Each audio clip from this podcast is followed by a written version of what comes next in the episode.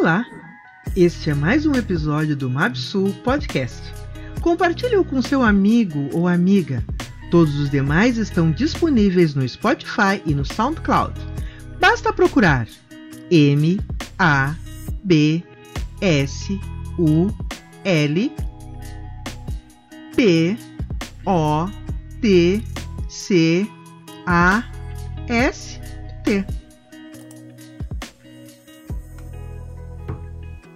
Normélia, a virtude de ser brilhante. Parte 2. Não esmorecer frente aos desafios que são muitos, Normélia sabe que sua luta contra o racismo e as desigualdades sociais é um desafio diário na sua vida de mulher negra em destaque na profissão. Mas também sabe que seu profissionalismo é a melhor arma para combater preconceitos e desafetos e que a conscientização do respeito pelas diferenças tem um árduo caminho pela frente.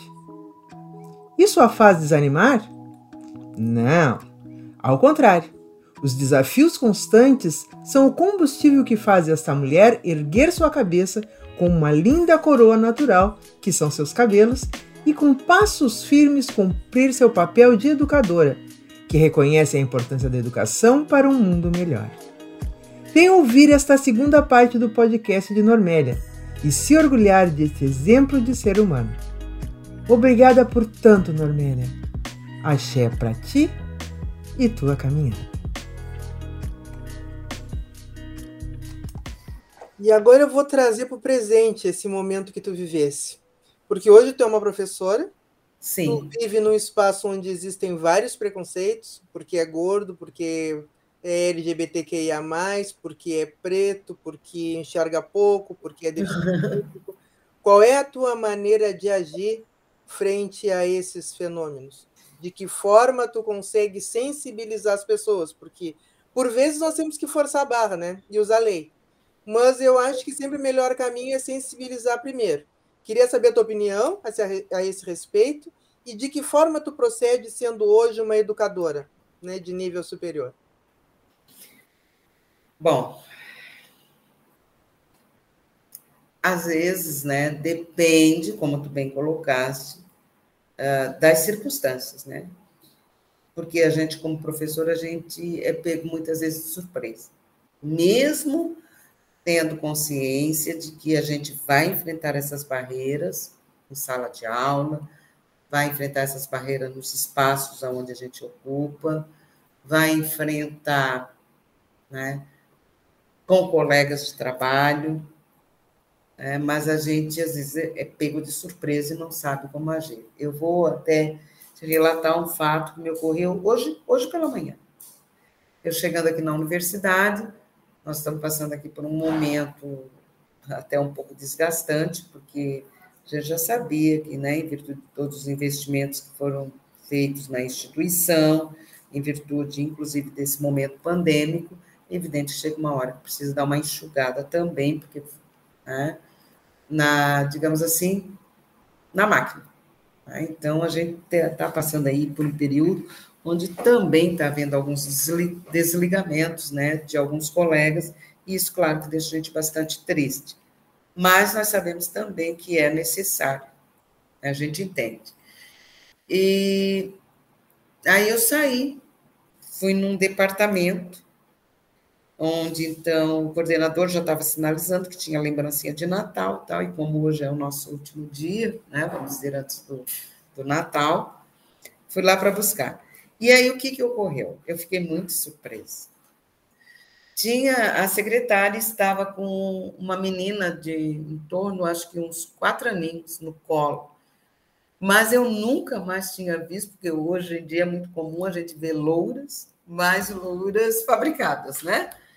E a menina loiríssima, bem loirinha, os olhos bem claros, a pele bem clara. Eu disse, ah, mas de quem é esse bebê lindo, gente? É filha do, do meu coordenador da biomedicina. Ele é ruivo. A esposa, ele disse que eu conheço, que dei aula, mas eu já não lembro, né? E foi muito interessante, porque quando eu fiz essa fala, o que, que a menina fez? A menina olhou para mim e abriu os braços e veio para o meu colo. Aí eu disse, gente, não acredito. Aí eu disse, não, esse momento a gente tem que registrar. Olha aqui, olha que coisa mais linda esse contraste, né? enquanto pele. E a menina falava o tempo todo, boneco, boneco, boneco, quero ver o boneco. E aí eu disse, tá, vamos ver o boneco, onde é que está o boneco? Porque uh, do outro lado do corredor tem os bonecos que o pessoal da medicina, o pessoal da, da anatomia utiliza né, para estudos. O pessoal da área da saúde, enfim. Aí eu disse, tá, então vamos lá, vamos lá ver os bonecos tal. E aí, quando cheguei, ela fez questão de descer do meu colo e se encaminhou para uma sala onde tinha, então, um tapete, e nesse tapete tinham bonecos, né? Boneco normal, para a criança brincar, e essas bonecas eram duas bonecas brancas e uma bonequinha negra. Aí ela olhou para mim, os bonecos, titia, os bonecos. Aí eu voltei lá e disse pro aquilo na hora, né? Voltei lá e disse para ele assim, Emanuel, que é o nome do coordenador, olha o que que faz uma referência. Aí ele, por que Normes, que ele é assim que ele me chama? Eu disse, tu visse a forma espontânea como a tua filha se lançou para o meu colo, né? E ela queria mostrar os bonecos. E eu fui lá para ver por que, que ela se lançou para o meu colo de uma forma tão espontânea. Porque ela está brincando com bonecas que representam o segmento não negro e no meio tem um boneco negro. Aí ele disse: Pois é, né? É tão fácil, tão fácil de conviver. Aí eu disse: É, e é isso que a gente busca. É que as pessoas se percebam, né? E percebam que existem outros caminhos, né, enquanto educação, de mostrarmos que, na realidade, são seres humanos. Então, diante daquilo que tu me perguntou, Rosemar, o que, que acontece? Já, já teve situações que eu fui muito dura. Muito dura, de pegar pesado mesmo, porque aí é, são aquelas coisas assim que parece que são provocações, que elas são, são, são feitas uh, sistematicamente, né?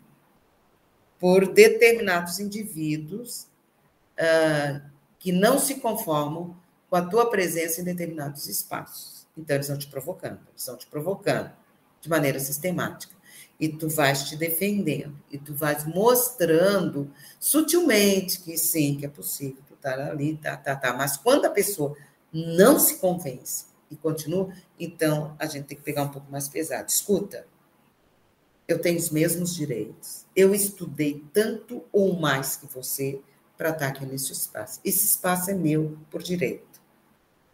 E aí, lamentavelmente, a gente parece que faz surgir de dentro aquela figurinha que a gente não gosta de mostrar, que é o que eu sempre digo: não me tira do sério.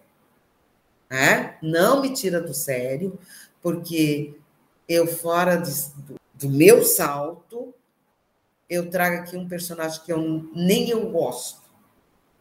Que aí a gente acaba se tornando altiva, arrogante, né? que é uma maneira de, um mecanismo de defesa. Bom, por outro lado. E, as, e às vezes estabelecer respeito, né? É. Que às vezes é só essa linguagem que as pessoas entendem. É, exato. Por outro lado, em sala de aula, eu já. Nossa, só na minha apresentação, num dos cursos de graduação, no primeiro que eu fui atuar, que foi o curso de farmácia, uh, foi incrível, porque a, a coordenadora foi comigo para me apresentar para o grupo, só que antes mesmo dela me apresentar, ela deu alguns recados. Era a primeira turma de farmácia.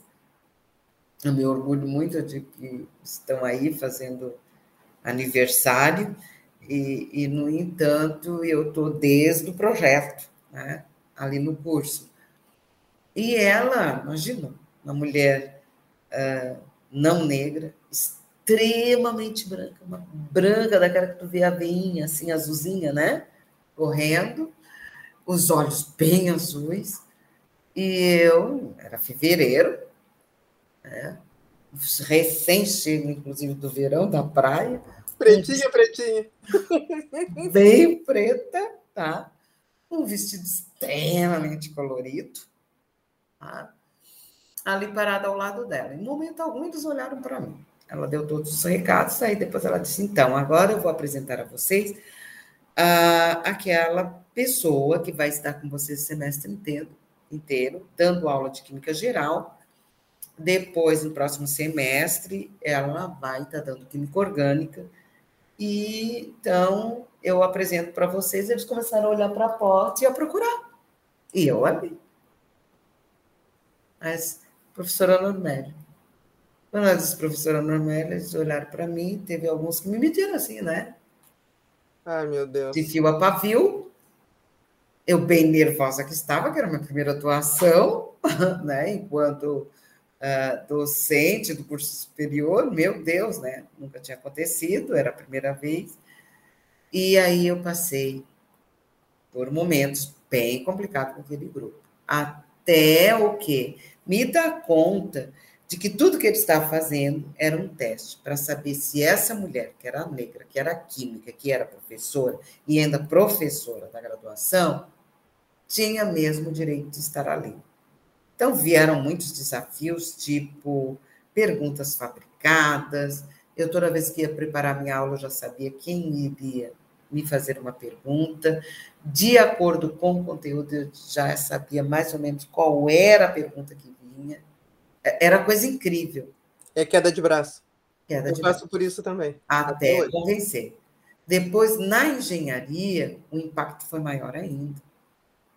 O curso, né, totalmente masculino, os professores eram todos professores. Só tinha duas professoras.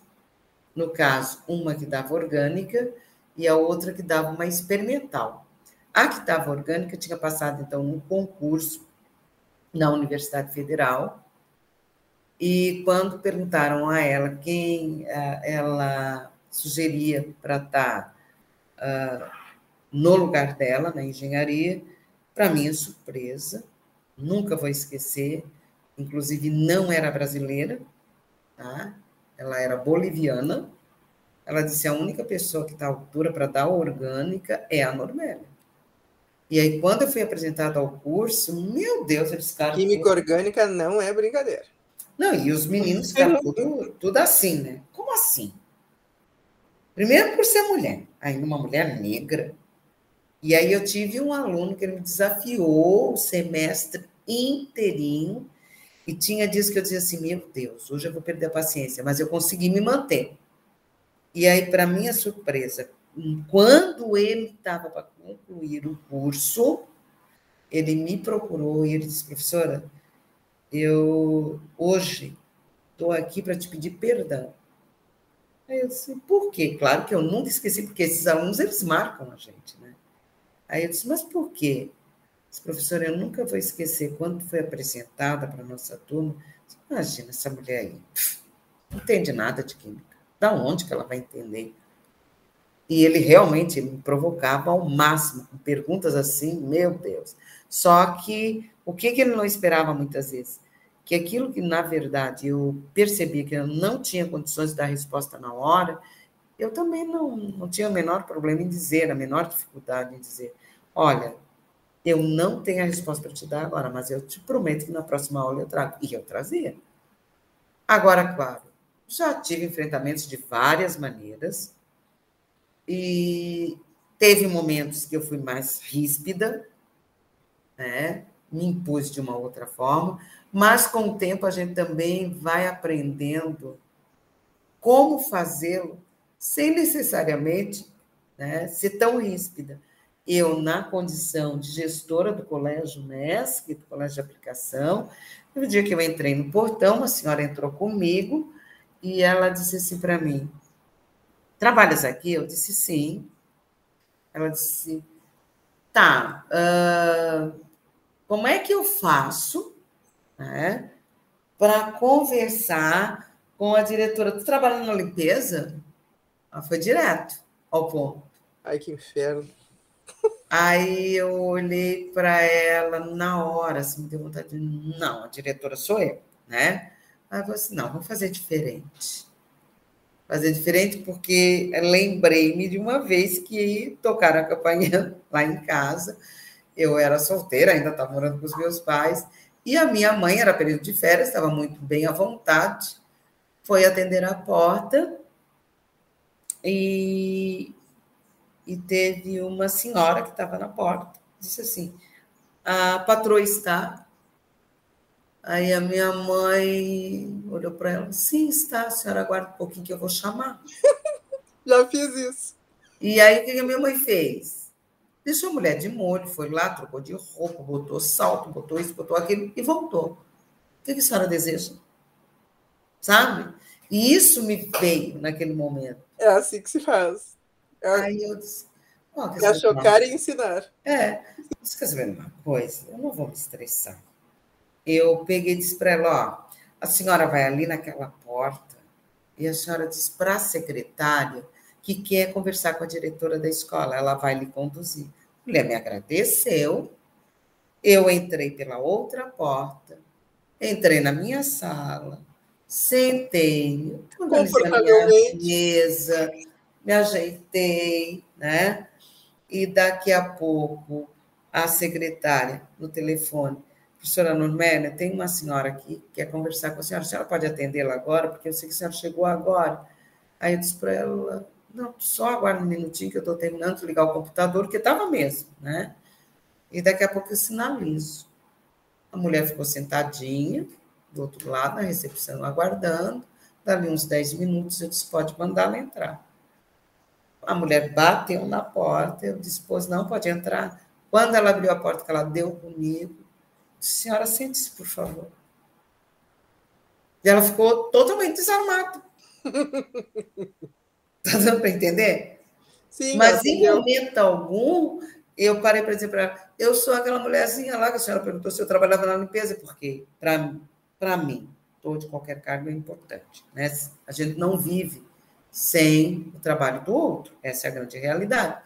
Mas não precisou. Né? Não precisou.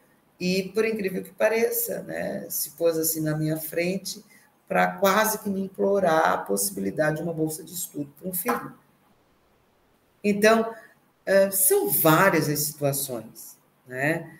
Com relação aos colegas, eu sei lá, já teve algumas situações de, olha, querido, aceita que dói menos. Eu vou fazer o quê? Vou fazer o quê? E já teve, já teve ocasiões até mesmo com colegas que eu peguei bem mais pesado. Sabe, assim, uma reação e eu digo, não, não, não, porque é aquela velha, aquela velha história, a gente enquanto pessoa negra, principalmente enquanto mulheres negras, eu costumo dizer, a gente luta todos os dias. Mas tem aquele dia que tu não quer lutar. Tem aquele dia que tu não quer lutar. Tem. Então, eu deixo. Na verdade, essa luta não vai acabar tão cedo. Não, não. Então, tem dia que a gente pega para relaxar, a gente faz de conta que não escuta. E que não é outro comigo. dia a gente pega a arma de novo. É, não é? Ah, não é comigo, deixa. Ou fica, coitado, ignorante, né? A gente e deixa. Mas uh, com relação, inclusive, aos estudantes, eu costumo dizer assim, ó, que quando existe, digamos assim, esse desconforto, uh, aí eu procuro trabalhar de uma outra forma. Né? Eu trago para eles alguns fatos, se não na hora, mas dentro da, da, da, disciplina de química, tu como química, tu sabe muito bem, nós temos N possibilidades, né? Então, já teve uma situação no curso de, digamos, de ciências biológicas, que eu trouxe um texto de um artigo, na realidade, para trabalhar química orgânica, mas já trouxe de maneira proposital. Houve a provocação, ou fiz de conta que não vi, fiz mas aí eu trouxe um artigo, A Dermatologia da Pele Negra. E eles tiveram que trabalhar em cima daquele texto, Ótimo. daquele artigo.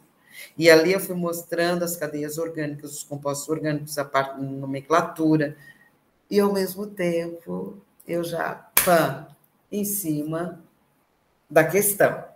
Né? Então, Uh, são situações. E vou te ser bem honesta, e eu acho que tu também já deve ter, ter passado por isso. Uh, depende muito do dia. E depende de como a gente está. Porque é cansativo. Tu ter que provar todos os dias, a todo momento, em todos os lugares, porque aí não é só uh, dentro do campo profissional, mas é também na rua, enquanto pessoa humana, né? Como, eu digo assim, não é como CNPJ, mas enquanto CPF, de que tu és uma pessoa que precisa ser respeitada, precisa ser vista de outro modo e não ser julgado simplesmente pela cor da pele. Na verdade, eu vou além do cansativo, eu acho que acaba adoecendo, né? Se a Adoece. gente não cuida, a Adoece. gente acaba adoecendo, né? É, é... gostei dessa tua observação. A nossa gostei conversa está maravilhosa, né? Mas eu vou para as três perguntas finais, que na verdade é, as mulheres negras têm imensas histórias para contar, porque a gente tem que contar a história da nossa ancestralidade que não foi registrada, por conta dos negros também serem proibidos de estudar por um bom tempo. Exato. E por isso esses registros são orais. E aí eu vou para as perguntas finais. É, dentre uma delas, Hoje tu lidera um núcleo de estudos afro-brasileiros da Unesc. Eu gostaria de saber quando que tu percebesse essa necessidade e, e qual a importância dessa posição e da existência desse núcleo dentro da universidade, dentro da instituição. Então vamos ver. Eu, eu na realidade, eu estou pela segunda vez, né, coordenando. Eu já eh, já tive nessa coordenação há quatro anos, né, que foi nos últimos quatro anos, uh, com essa gestão né, que nós temos aí, aí houve eleição para reitoria, uh, novamente a, a, a, gestão que estava permaneceu, então, com isso, eu permaneço nesse núcleo, agora mais quatro anos. Esse núcleo, na verdade, ele foi criado em 2006 na instituição. Eu já fazia parte dessa instituição, porém, eu confesso que eu não estava tão envolvida com o contexto da questão administrativa. E esse núcleo ele surgiu ah, justamente a partir da ideia do do pessoal daquele período de 2006, onde havia uma, uma pessoa negra também à frente, a professora Adilis, que era professora da pedagogia e das licenciaturas, uh, mas o professor Ricardo, que também era da pedagogia e licenciaturas, e alguns, uh, algumas pessoas administrativas e professores criaram um núcleo. Eu te confesso que eu não entendia ainda, eu não sabia exatamente o que, que era o NEAB na época, tá? Porque eu sempre tive ali junto com o movimento negro lá fora, né, em virtude dos meus pais, que foram eles que trouxeram o movimento negro para essa região. Na época eu tinha os meus 14 anos e já comecei a militar ali com eles. Mas NEAB, a sigla NEAB, o que, que era o NEAB, eu não sabia. Muito bem. Aí teve o um período que ficou desativado. Ficou lá guardado na gaveta. Em 2014, foi reativado o núcleo. Então, nessa reativação do núcleo, foi justamente para atender uma das, das exigências do MEC né? a questão da educação inclusiva, que tinha a ver com a educação inclusiva envolvendo as deficiências, e aí o colégio de aplicação, hoje Colégio Unesco, dentro da instituição era o pioneiro. Nós já estávamos no processo há muito tempo, só que aí isso veio para a graduação. E aí nós, eu era gestora do colégio na época, né? eu fui chamada para estar auxiliando no documento, na formação do documento formatação, para a matrícula dos acadêmicos, onde eles pudessem estar trazendo os laudos já e já anexando né, a matrícula para ver o que queria se fazer para essa inclusão. E a universidade, então, já estava naquele processo onde havia construção de rampas, uh, enfim, tudo apropriado, né, para as deficiências. E aí, quando a gente terminou isso, veio um outro fator, né, a inclusão, inclusive, né, dos segmentos étnicos raciais.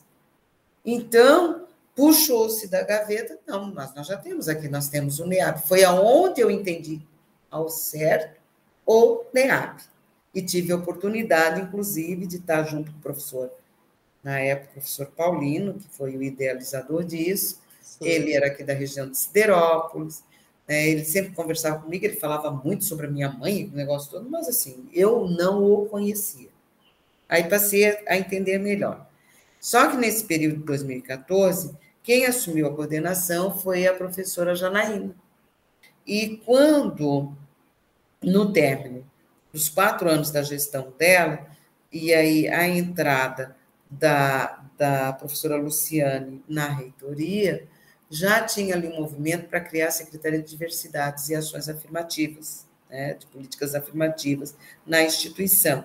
Criou-se isso, a, a professora Luciane, então, leva a professora Janaína para ser gestora da secretaria e a Janaína me puxa, porque não foi uma coisa assim que não vão perguntar, não. A Normélia vai assumir o NEAP. Então, assumi. A necessidade, então, na verdade, ela veio lá. Essa questão do envolvimento daquelas pessoas em 2006 com o movimento negro para trazer para dentro da universidade um, um núcleo que discutisse e pesquisasse, falasse a respeito dos segmentos étnicos raciais enquanto negritude e o indígena. Ficou engavetado, 2014 a gente retoma por uma necessidade de atender à exigência do MEC, e aí, então, eu começo a me envolver um pouco mais e a entender que todo aquele movimento negro, ele é um movimento transformador, uma ferramenta muito forte e que envolve a questão da educação. Então, estamos aí, né? A gente está enfrentando já a segunda, o segundo mandato, vamos dizer assim, enquanto na coordenação, e aí eu te confesso que como eu já relatei algumas vezes, a gente também passou um momento em que parecia que o NEAB estava morrendo, porque também, enquanto instituição, eles ainda não tinham entendido direito o significado do NEAB, qual era a ação do NEAB, sabe? Quantos alunos participam nesse momento? Como? Quantos alunos participam nesse momento? É, ah, é nós agora, neste momento, hum. felizmente, esse ano, teve aí uma injeção, nós estamos aí com 17 acadêmicos junto conosco. Maravilha. Né? 17 acadêmicos. E aí, enquanto aquelas pessoas, enquanto professores, até então, dia de ontem, nós tínhamos um número maior, hoje eu já vou ter que contabilizar, porque nós tivemos aí desligamentos de algumas pessoas e que eram membros do NEAP, né? Até onde eu sei, até esse horário, uh, foram desligados três, três pessoas. Uma, na verdade, voluntariamente, e as outras duas, né, a própria instituição desligou. Então, mas, felizmente também, apesar disso tudo, nós também já temos aí outros professores que agora entenderam qual é a lógica e querem estar conosco no próximo ano. Então, a tendência né, é aumentarmos esse contingente. Que bom, que bom. E agora, uma das últimas perguntas. Como que tu percebes a parceria que se estabeleceu entre NEAB e UNESCO e o Museu Afro-Brasil Sul? Então, era isso que eu ia falar, né? Essa parceria ela, eu, olha, eu sempre digo que ela foi um presente, porque foi justamente no momento em que a gente estava vendo que a coisa estava se perdendo, nós não conseguíamos uh, trazer os olhos né, das pessoas inclusive enquanto até mesmo a questão administrativa da instituição, a importância desse núcleo. A gente tentava trazer isso, mostrar o quanto esse núcleo seria importante para a universidade, não só existir por existir, mas para ser um, um, um, mecanismo de transformação e de mudanças. E aí o que, que aconteceu? Uh, no momento em que a gente estava se sentindo bastante fragilizado, vem uma absurdo e aí o Mabsu ele mudou, ele revolucionou a ponto uh, de nós conseguirmos várias coisas, várias. Né? Eu costumo dizer, a gente não correspondeu ainda uh, ou não trouxe né, o retorno para o Mabsu como ele merecia, porque o Mabsu para nós ele trouxe muitas coisas. Mas eu acho que é uma grande relação que já existe de fato e que falta existir de direito. É, mas, de fato, ela é maravilhosa. É, mas, assim, foi por, justamente por essa parceria com o Mabsu que nós tivemos direito a uma sala. Hoje, a sala que nós estamos, meu Deus, né? a gente conseguiu uma bem pequenininha. Da pequenininha, a gente passou para uma maior. Dessa maior, chegaram a nos pedir para trocar para uma outra de mesmo tamanho, mas em virtude da posição para colocar as coordenações diárias, nos pediram para trocar para uma outra sala. E essa outra sala ela está ficando exatamente como nós queríamos. Está tendo a nossa cara. Que sabe? Bom. Eu, eu, eu tô, se Deus quiser, em 2022 eu vou ir. Se Deus quiser. Eu estou no, no ambiente parte da, da nossa sala, que é o lugar reservado aonde eu atendo as pessoas, mas tem a antessala, né? onde também, por intermédio do MAPSU, nós tivemos direito a uma bolsista, que era algo que nós não tínhamos. Hoje nós temos a nossa sala, nós temos os nossos computadores, né? nós temos o nosso ramal próprio, sabe? Temos um centro de custo que nós não tínhamos. Né? Temos os nossos armários com chave, onde nós estamos guardando os nossos materiais, sabe? Então, assim, temos um lugar para recebermos as pessoas. Né? E, e, é um lugar também onde a gente recebe os acadêmicos que querem fazer pesquisa, que querem trabalhar e que querem estar no espaço da universidade, construindo, fazendo seu trabalho. Eles vêm para cá, eles utilizam os computadores, eles têm um horário que a gente já coloca ali na porta, uh, os horários de funcionamento do NEAB. A gente tem procurado feito horários que contemplem o período matutino, vespertino, o noturno. Tem sempre alguém aqui para atender. Temos também alguns, uh, digamos assim, algum acervo voltado justamente àqueles livros que foram montados a partir de artigos e pesquisas de outros NEABs. O Mabsu só, só trouxe para nós coisas favoráveis, né? E por outro lado, né, Rosemar, assim, justamente em virtude dessa parceria com o Mabsu, isso também nos autorizou a criar projetos e apresentarmos para a reitoria a ponto da gente ter tido aí aprovação de edital de bolsas pelo NEAB. Hoje nós contamos com um indígena que está aqui na nossa instituição fazendo mestrado em ciências ambientais. A bolsa dele do mestrado é 100% do NEAB. Nós temos hoje, podemos contar com um observatório. Né? Nós temos, na realidade, a possibilidade, inclusive, a gente não conseguiu realizar no todo esse ano, em virtude justamente da chegada do Copene Sul, e aí muita coisa acontecendo junto, mas nós temos, já trabalhamos com um projeto de extensão, que é a Web Rádio Santa Luzia, a influência do rádio enquanto web nos num bairro, e aí tem toda uma ação junto. Lá entra o NEAB, né, mais o pessoal da saúde, o que, que a gente consegue avançar nesse próprio bairro, que é um bairro periférico, por intermédio da web rádio, nós temos feito várias ações, sabe? Então, assim, são projetos né, que estão acontecendo e a gente sabe que essa porta ela só se abriu depois que a gente levou a possibilidade dessa questão da parceria com o Mabsu e o que, que representa o Mabsu para a nossa região, para a região sul um todo, sabe? Uh, foi uma parceria assim que abriu várias portas. Essa é a grande verdade. Várias que portas. Que bom, fico muito, muito feliz. E, na verdade, a gente está fazendo o que a ancestralidade nos mostrou, né? Que unidos, independente Sim. do sangue, independente do sobrenome, nós somos mais fortes e nós conseguimos revolucionar. Né? Então, mulheres negras e instituições diferentes revolucionando né? e abrindo possibilidades para aqueles que virão depois de nós.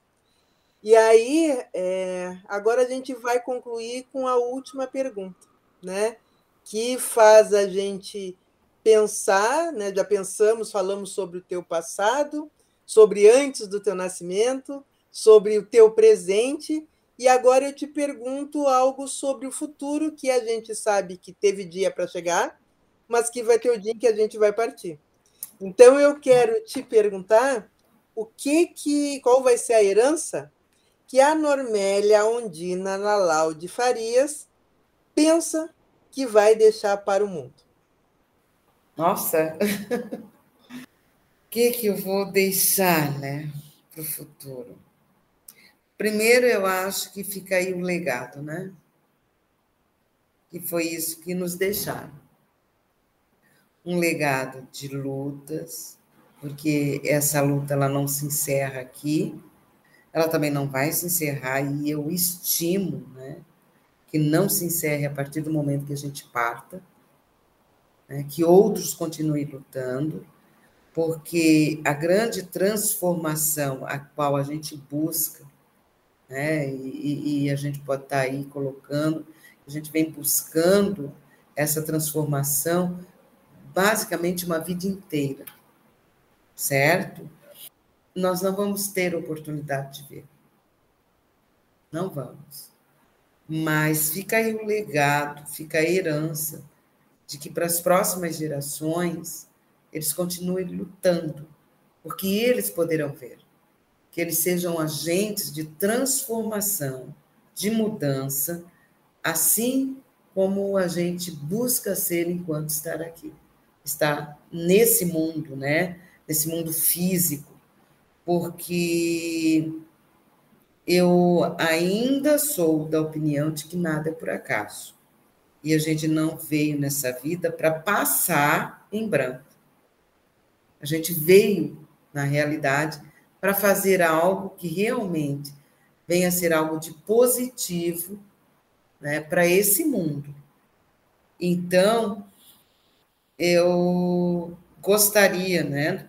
Talvez, talvez não venha a ser desse modo, mas eu gostaria muito que no momento em que eu partisse, as pessoas lembrassem de mim como aquela pessoa que, apesar de todos os erros, defeitos e falhas que possui enquanto ser humano que somos, ah, muitos dos erros foi na busca do acerto. E que esse acerto é justamente para que tenhamos aí a possibilidade de ver uma humanidade mais igualitária. Uma, uni, uma unidade também, enquanto seres humanos que somos, em relação ao respeito, à dignidade, a uma vida melhor. E que essa vida melhor uh, é evidente, né? Nós buscamos não só para nós em particular, porque é, eu não consigo estar bem sabendo que o outro não está bem. Isso enquanto qualquer ser humano que esteja, que vem estar ao meu lado, independente se é vermelho, se é azul, se é rosa, se é amarelo, se é preto ou ser branco. E que me dirá estar bem quando eu percebo que os meus pares não estão bem. Eu não vou estar bem. Né? Então, que lembrem disso. E, e que essa, essa luta não é uma luta somente minha, Normélia, somente sua enquanto Rosemar. Ela tem que ser uma luta enquanto sociedade, né, num todo, de pessoas negras e não negras, que é disso que o mundo é constituído. Então, o mundo ele só vai ser melhor quando todos nós, independente do segmento étnico-racial, estivermos unidos por uma palavrinha que ela é mágica, né, e que ela é transformadora, que é o amor. Né? Que é o amor. Ela transforma tudo, ela transcende. Né? Então, porque iguais não somos. Não somos. Cada um é único.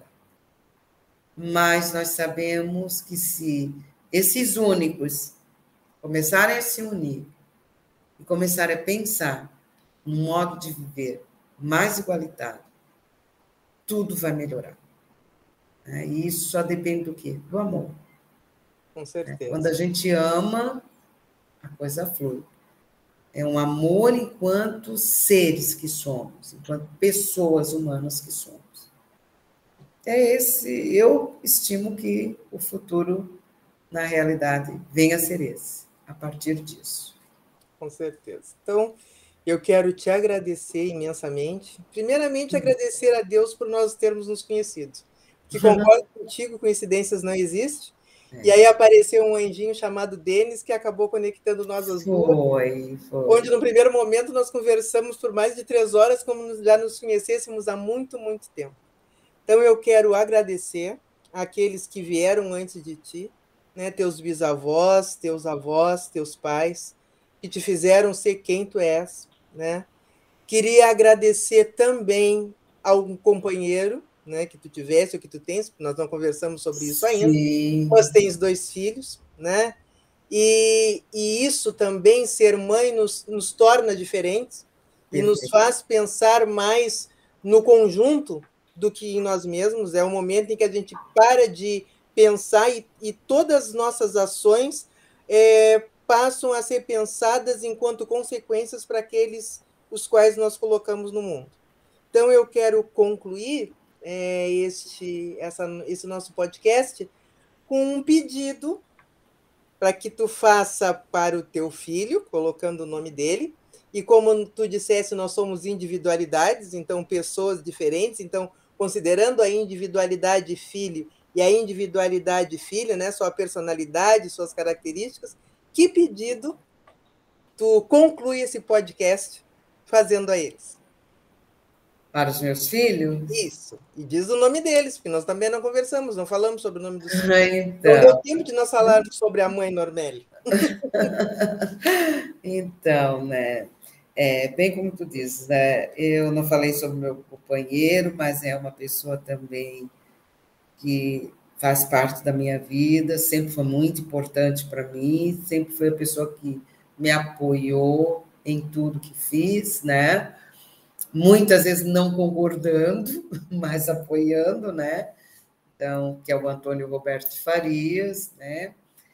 E que, claro, que se não fosse por ele, eu não teria esses dois filhos. Meu filho Luiz Gustavo e a minha filha Ana Paula.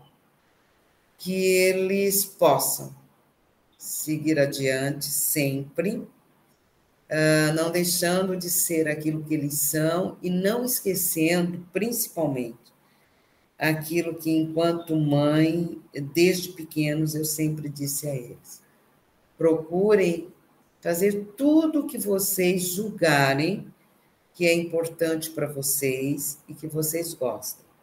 Busquem sempre. Agora, procurem também sempre observar na, no, no, fazer uh, que façam algo que vocês depois não venham se arrepender. Né?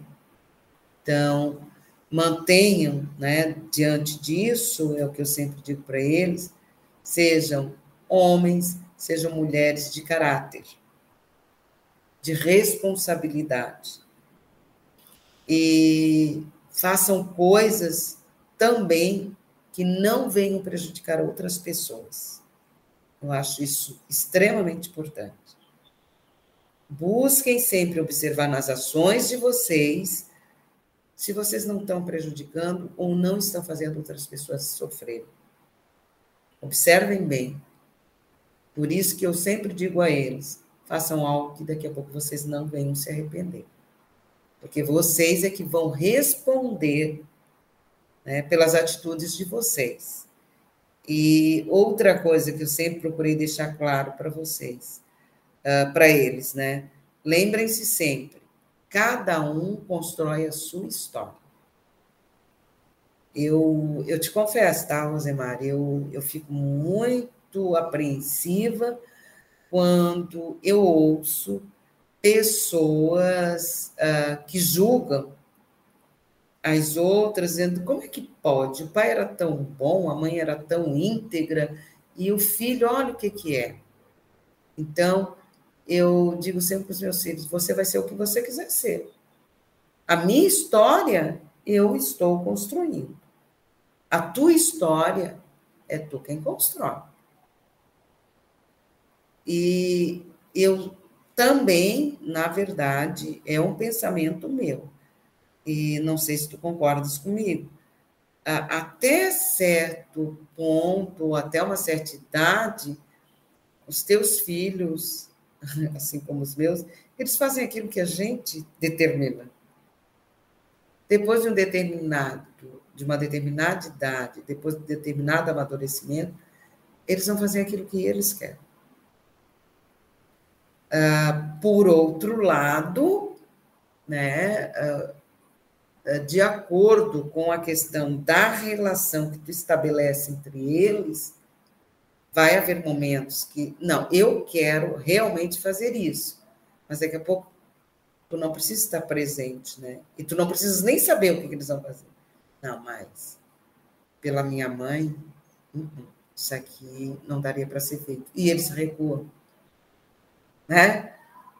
Eles acabam recuando. Então, eu acho que é, é muito importante essa figura do pai, da mãe, de estar presente e acompanhando, mas ao mesmo tempo não podem se culpar de determinados erros ou de determinados passos que os filhos dão.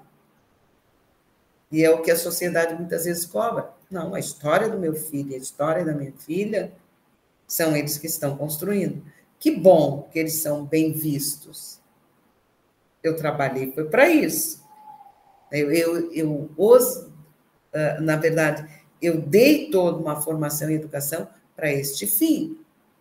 Fugindo disso, a gente sofre, sofre, mas não fui eu que trilhei por esse caminho.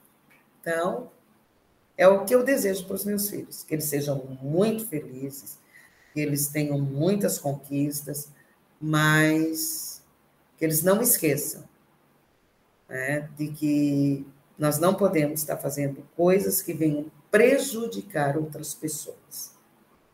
Né? Se eu fizer algo que não foi legal e que me faz sofrer, sou eu. Agora, o que eu não posso é estar buscando algo que cause sofrimento no outro. Com certeza. Concordo, é sim. Concordo contigo que em um determinado momento a gente diz para eles o que fazer ou não, mas sempre né, é uma melhor maneira de ensinar é o exemplo. É, né? Então a gente é. tem que prestar muita atenção nos nossos atos, nas nossas palavras, Perfeito. que a gente vai ser sempre referência. Né? Sempre. E junto ou não, eu concordo plenamente contigo. É. Tá? É, é, e é aquela velha história, bem como tu diz, né? São as nossas atitudes. Essa é a grande verdade. Com certeza. É. Então, agradeço imensamente, te desejo muita saúde, muita paz, e, na verdade, o meu maior desejo é que a gente consiga se conhecer pessoalmente. Ai, então, que quiser. Deus nos proteja, né? que a gente possa cuidar da nossa saúde. Hoje eu tomei a terceira dose da vacina. Eu também. Já né? Então, vamos nos cuidar, que as pessoas sejam responsáveis para que a gente possa eliminar né, essa pandemia para o Covid e podermos nos reencontrar, passar desse mundo virtual, né, para podermos nos dar um abraço pessoalmente, um abraço negro. Obrigado por tu existires, obrigada por tu fazeres diferença no mundo, e eu deixo agora né, esse espaço para que tu possa fazer a tua fala final, te desejando um feliz Natal, e um ano novo junto com a tua família e com a realização de tantos sonhos que ainda não pudesse realizar. Ah, que linda. Querida, olha, eu é que agradeço pela oportunidade, né? E é bem como tu disseste, e eu volto a repetir, foi um presente mesmo, o Denis esteve aí, nossa, ah, uma importância muito grande, né? Ah, o te conhecer foi algo assim surpreendente. Eu lembro-me ainda da, da, primeira conversa que nós tivemos e que a gente começou a se descobrir. Tu ia falando, meu Deus, meu Deus, muitas coincidências. Uh, eu te digo de coração, já te tenho como uma irmã e realmente, né? Eu eu também venho torcendo constantemente para que a gente possa estar assim no presencial, mano a mano, né, como diz o outro, ali pertinho uma da outra. Mas assim, quero te agradecer imensamente porque a tua vida na minha foi um presente. É, reativou, uh, me reanimou, me trouxe um gás diferente, uma vontade de prosseguir, porque veio justamente num momento que eu dizia, meu Deus, agora, que mais? O que, é que a gente vai fazer? Da onde que a gente vai conseguir? E, e, e foi assim, ó, tão importante, porque também trouxe uma abertura de visão de outras possibilidades. Essa troca de experiência, ela foi maravilhosa, está sendo. Essa parceria, eu acredito que vai continuar sendo cada vez mais forte mesmo que venha depois de 2023, 24, 25, a gente não vai se perder uma da outra, jamais, né? Eu procuro te acompanhar sempre, acompanho aí a tua filha, né? Eu acho que porque tem algo ali, né? Muito forte. Uh, em virtude também da, da tua vida na minha, eu pude conhecer outras pessoas maravilhosas que fazem parte do MapSul, né, que também tem uma vontade louca de conhecer pessoalmente, certo? E dizer o que mais para ti, né? Que eu peço a Deus que Ele te proteja muito, te abençoe muito. Né? Tu passou por momentos muito difíceis, né? Eu acompanhei desde da, da questão ah, da doença do teu pai, né? Depois, logo em seguida, não levou muito tempo, tu também adoeceu. Né? Então, eu rogo a Deus que Ele vele muito, muito pela tua vida, te conserve, porque eu acho que tu tens ainda muita coisa para fazer, tu tens muitas pessoas para auxiliar, né? tu deu um gás novo para mim e tu jamais esperava que, de repente, o teu gás, né? De repente, quase que foge, mas tu estás aí firme e forte, tu é uma guerreira, tu é muito valente, tu é um exemplo de mulher negra, um exemplo muito forte. Tua história é muito linda, né? Pensar nos caminhos que tu trilhou para poder estar onde tu estás, né? Sempre buscando aquilo que ninguém quer, então é aqui que eu vou. Achei muito interessante essa estratégia, né? Então, assim, tu tens muita coisa para passar para ensinar e com certeza, né? A gente está sempre aprendendo. Né? Então, que Deus te abençoe imensamente, que tu tens aí um final de ano maravilhoso com os teus, né? Com a tua família de modo geral. Tira um tempo para ti, descansa de fato, né? porque tu mal saiu de um processo, tu já começou, e eu disse, já está começando a ficar aceleradinha de novo, né? Vamos com calma, tem tempo. Às vezes a gente quer estabelecer o tempo da gente, mas existe aquilo que eu sempre digo que é o tempo de Deus, né? E nada é realmente por acaso. Então, continua sendo essa mulher valente, guerreira, forte que tu és, certo? Porque todo mundo ganha. Essa energia, esse sorriso lindo, maravilhoso, que tu tens, né? essa vontade de viver que a gente percebe, tu é vida pura. Tenha aí um excelente descanso, um bom Natal, uma boa entrada de ano e que a gente possa realmente, em breve, se ver pessoalmente. Certo? Certo, mas não vale fazer a entrevistadora chorar, né? Brincadeira. Ah, pois é, eu não sabia que eu ia fazer isso. Ai, obrigado, irmã Normélia. É. Muita saúde para todos nós. É, Fica com Deus. Tu também, querida. Beijão bem grande no teu coração.